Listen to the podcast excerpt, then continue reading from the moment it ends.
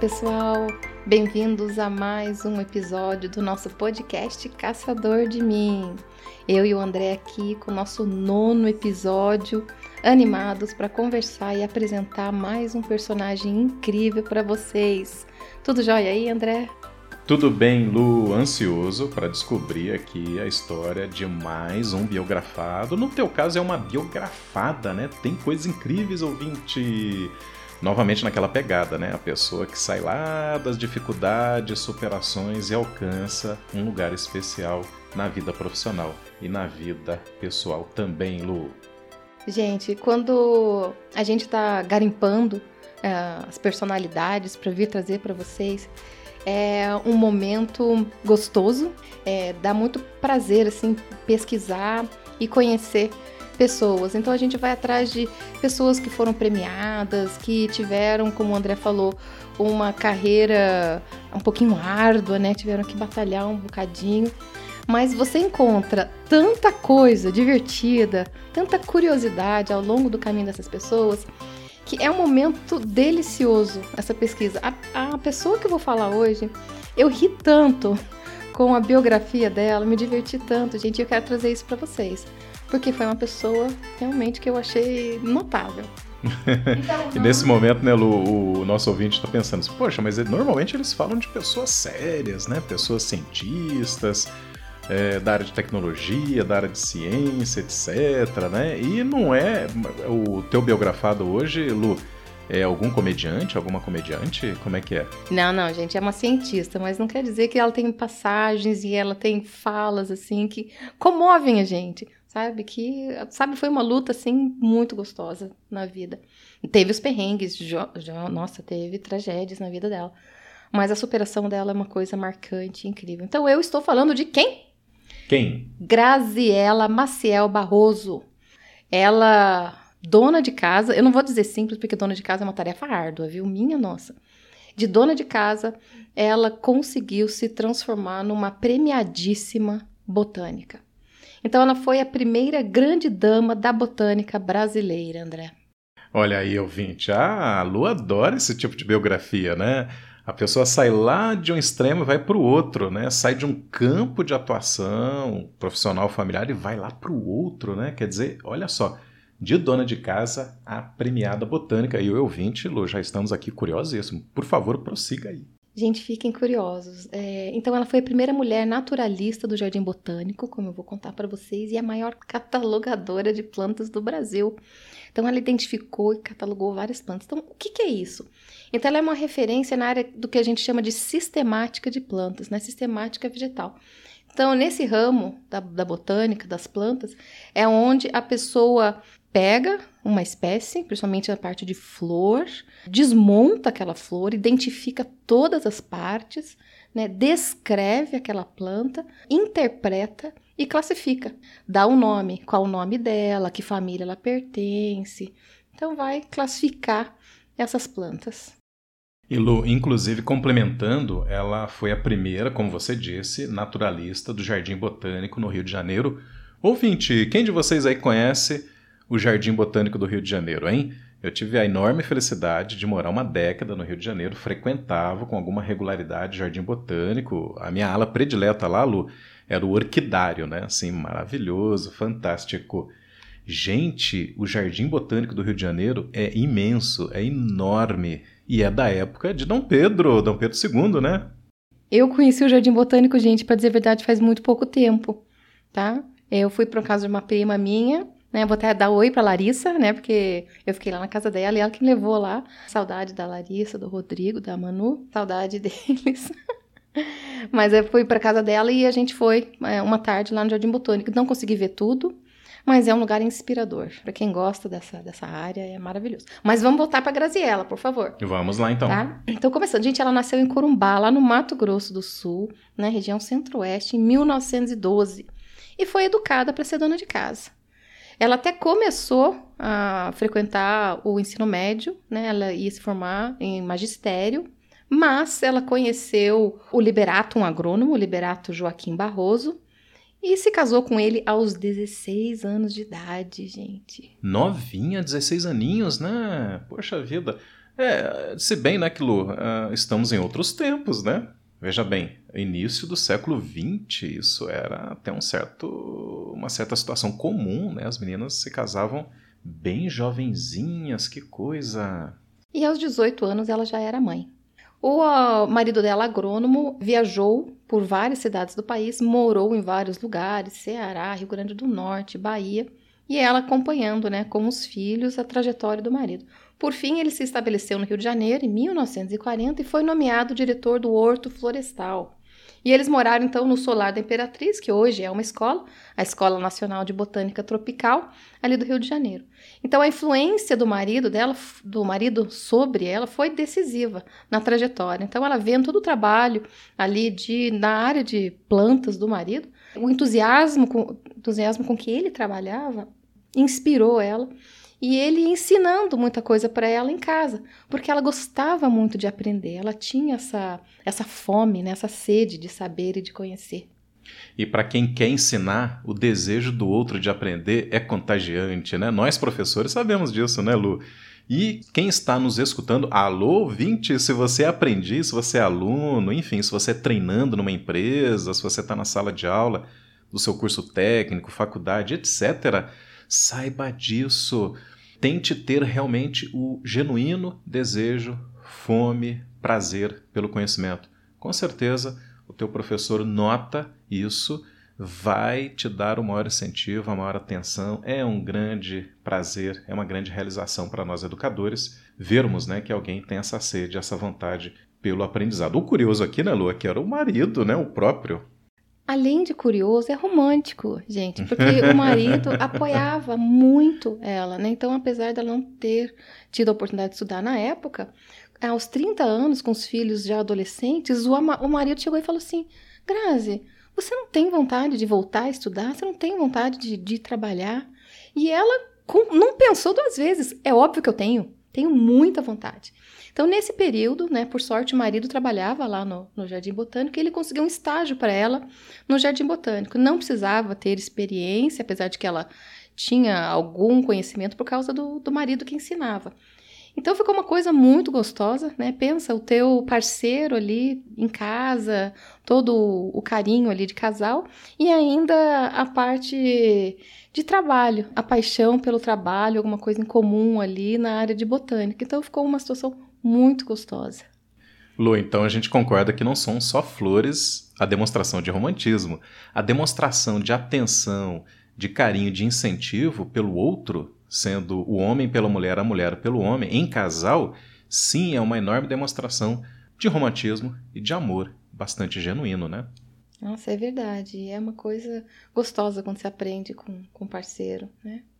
Então ela gostou tanto de trabalhar ali que quando abriu um concurso público para ser naturalista da instituição, ela se inscreveu. Ela foi a primeira mulher a fazer essa prova. Não exigia uma especialização, porque ela não tinha concluído o ensino médio. Eram cinco vagas e haviam cinco homens e só ela de mulher concorrendo. Eles acharam uma barbaridade, os homens, né? Por que, que essa mulher vai fazer esse concurso? Mas ela foi lá e fez. Foi aprovada, passou em segundo lugar Olha... E assumiu o cargo e foi trabalhar com o marido no Jardim Botânico. Olha que coisa legal. Que maravilha. O ouvinte deve estar tá percebendo, né? E principalmente ouvinte, ouça aí os nossos episódios anteriores, os episódios que a Lu traz aqui, né? Das mulheres que venceram barreiras, que fizeram realizações nas mais diversas áreas científicas, etc. Que o enfrentamento da mulher, ele é não só no campo escolhido de atuação profissional e científica, como também a sua própria condição de gênero, ser mulher, é uma barreira a mais. A gente tem que concordar, né? ainda mais nessa época, né, Lu? É, se hoje em dia ainda, né, tem áreas que, que, que pega para esse lado, né, naquela época mais ainda. Mas ela aprovou, foi aprovada em segundo uma, lugar, foi a primeira mulher contratada para trabalhar no Jardim Botânico do Rio de Janeiro e foi atrás. Mesmo sem ter um diploma universitário, essa mulher tinha uma paixão tão grande pelo que ela fazia, a outra palavra que está sempre nos nossos podcasts, ouvinte. E ela deu prosseguimento aos estudos do marido ali no Jardim Botânico. E ela, sem ter a formação ainda, ela orientou vários estagiários e até dissertações e teses nos alunos que passavam ali pela instituição. Puxa vida, olha só, né? Mestres e doutores em formação recebendo a orientação dela. Nesse ponto a gente vê que vale muito a prática, né? Logicamente, o grande esforço dela de um aprendizado que em grande parte foi autodidata, né? Exatamente, ela foi muito autodidata com a ajuda do, do marido sempre.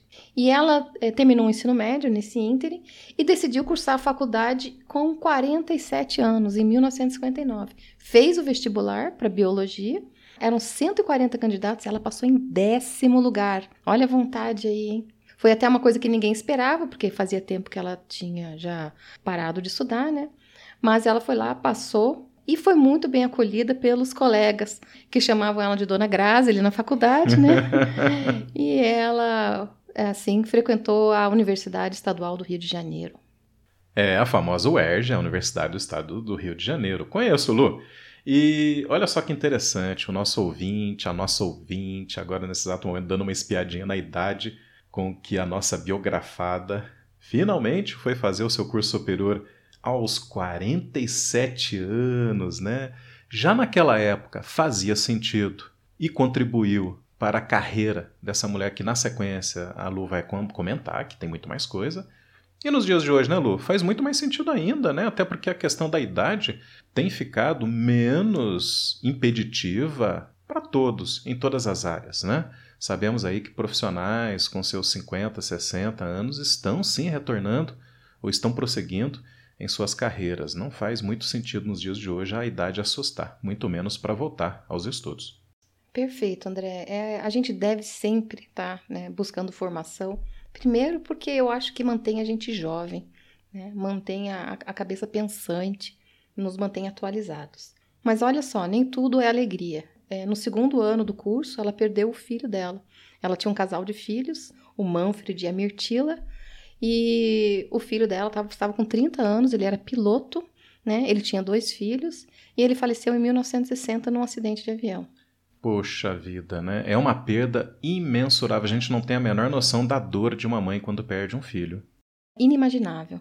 Então todo mundo pensou que ela fosse abandonar a universidade, que ela ficou muito arrasada, é óbvio. Mas ela não só não deixou de trabalhar, como cinco dias depois da morte, ela estava no Jardim Botânico na universidade. E ela relata que ela procurou no trabalho toda a força que ela precisava ter para continuar. E frase da própria Graziella: Fiz do jardim botânico a minha paixão. A cada planta e árvore eu dou o meu amor e o meu carinho. Lindo então, isso. exatamente, gente. Ó, a paixão que eu tinha falado antes, já que é sempre uma palavra dos nossos podcasts, é o que deve nortear a gente quando você está em busca de um trabalho, de um emprego, de uma carreira. Tem que ter amor, tem que ter dedicação. Então, na universidade, a Graça se dedicou a descobrir e descrever diversos tipos de vegetais. Aos 60 anos, em 1973, ela se tornou doutora em botânica pela Unicamp. Uau. Com uma tese sobre espécies de, de plantas brasileiras, sendo a maior catalogadora de plantas do Brasil. Eu estou engasgando nessa palavra hoje, André. Catalogadora. catalogadora de plantas do Brasil. Que impressionante, Lu. Olha só, ela se formou doutora na Unicamp, a Universidade de Campinas, que é uma das grandes referências, não só no Brasil como no exterior, como universidade de ponta, né? E o mais impressionante ainda, aos 60 anos. Então, outra coisa que eu vou voltar um pouquinho, ela foi viúva aos 37 anos. Então, ela começou a trabalhar com o marido no Jardim Botânico e ele morreu três anos depois. Ele era 12 anos mais velho que ela, né? mas mesmo assim ele faleceu muito cedo. Então, ela ficou viúva aos 37 anos de idade. E depois que ela resolveu investir na carreira, né? Ele nem chegou a ver que ela se formou em botânica, que ela né, teve essa vitória toda em termos de estudo.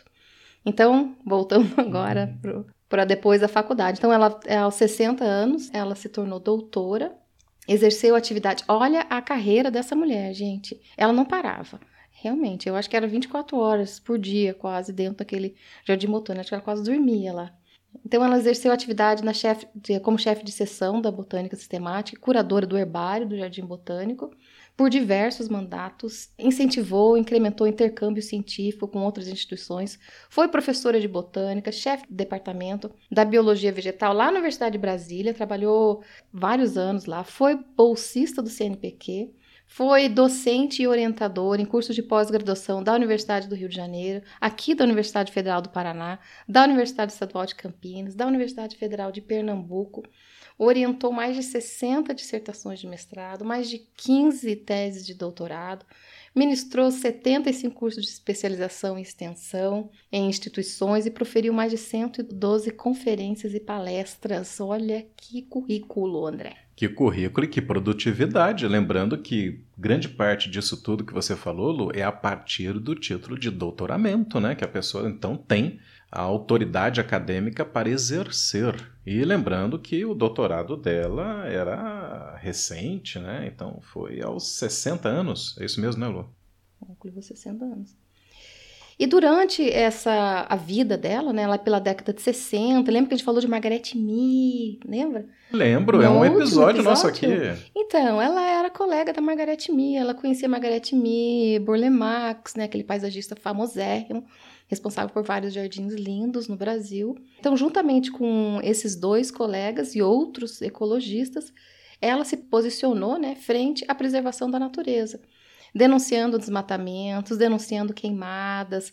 Ela ia brigar com o pessoal que ia soltar balões lá, porque é ilegal, é crime, provoca incêndios, é extremamente perigoso.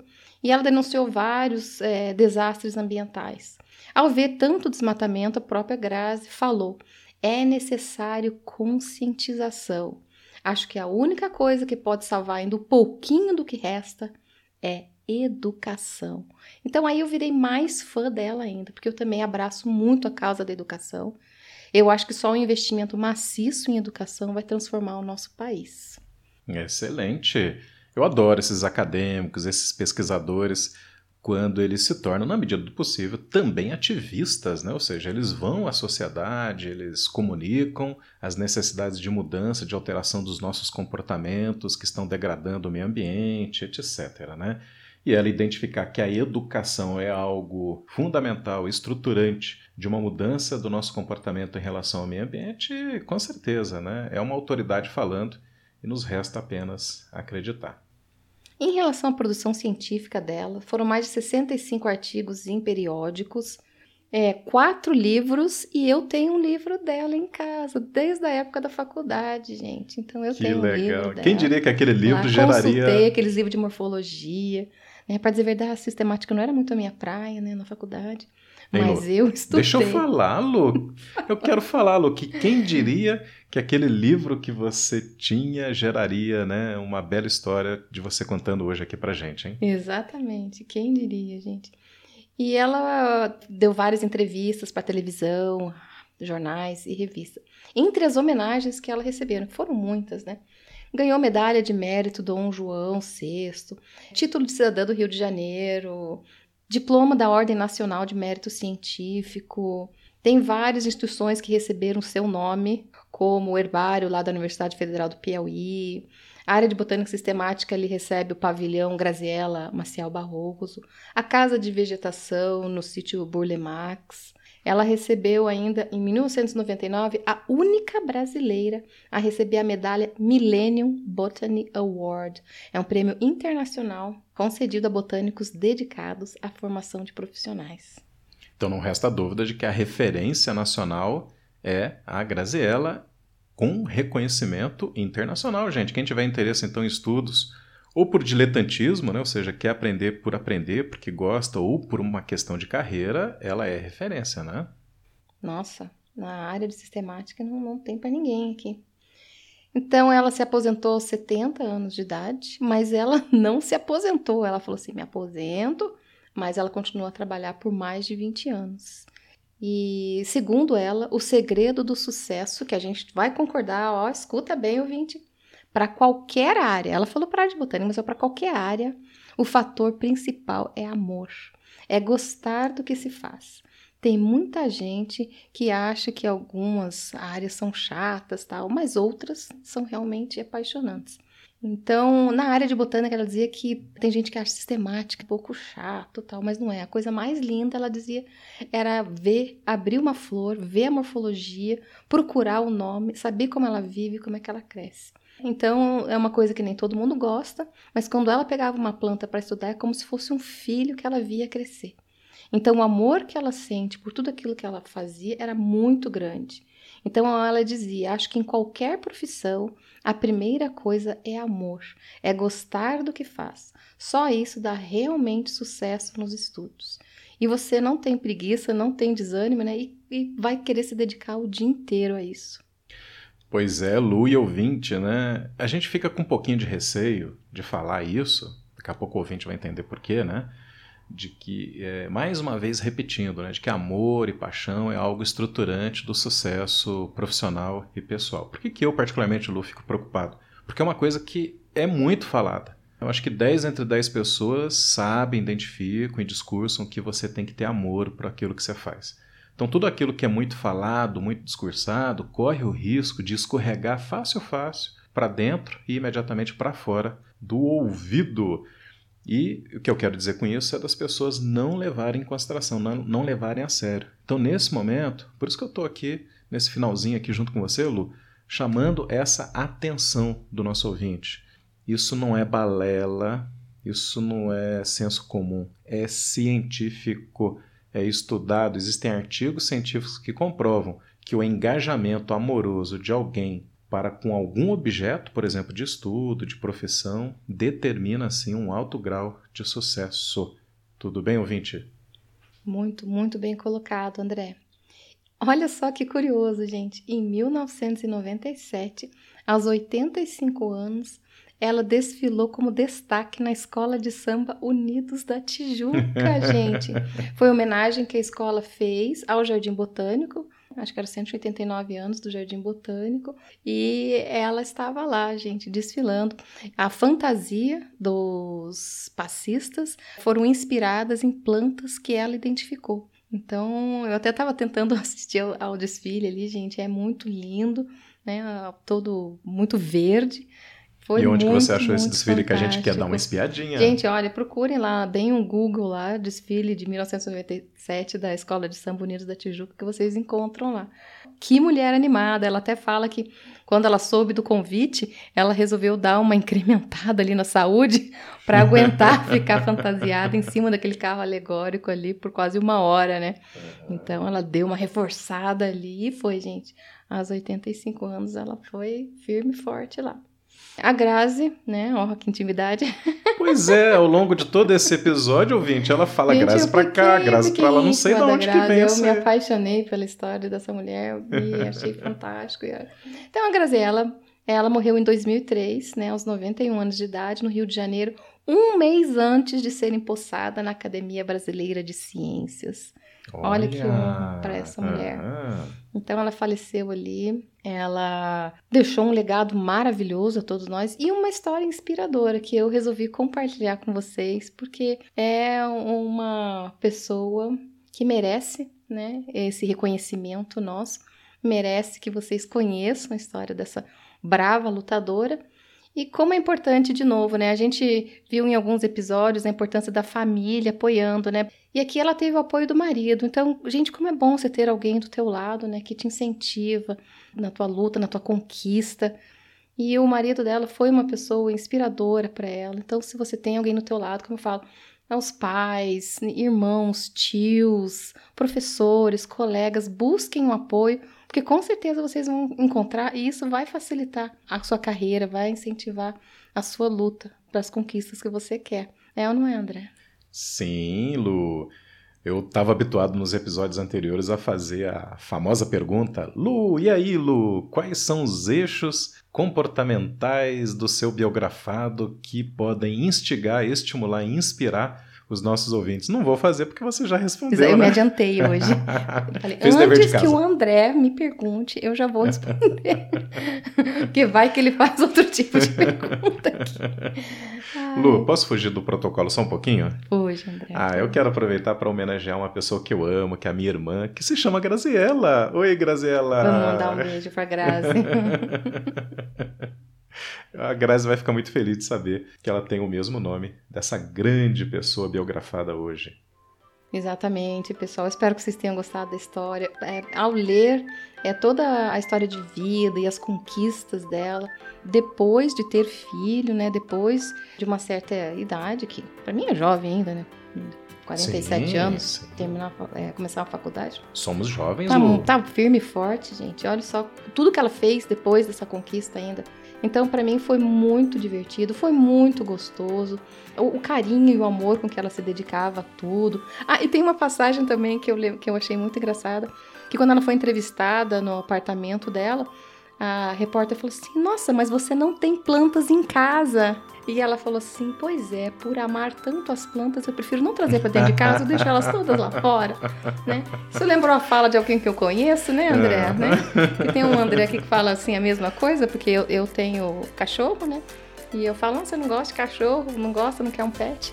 E ele fala exatamente isso a mesma coisa pra mim. Ele falou assim, não, Lu, eu gosto tanto desses bichinhos que eu não quero prender nenhum deles aqui né, dentro do apartamento, não. Deixa eles lá. E Então, eu ouvinte, o meu salvo. romantismo nunca chegou ao ponto de violentar as flores, colocando-as em um buquê e entregando para a mulher. Nunca, nunca, nunca. Sempre as flores permaneceram no jardim. Olha, eu até concordo, viu? Eu também não sou uma mulher que gosta de ganhar flores.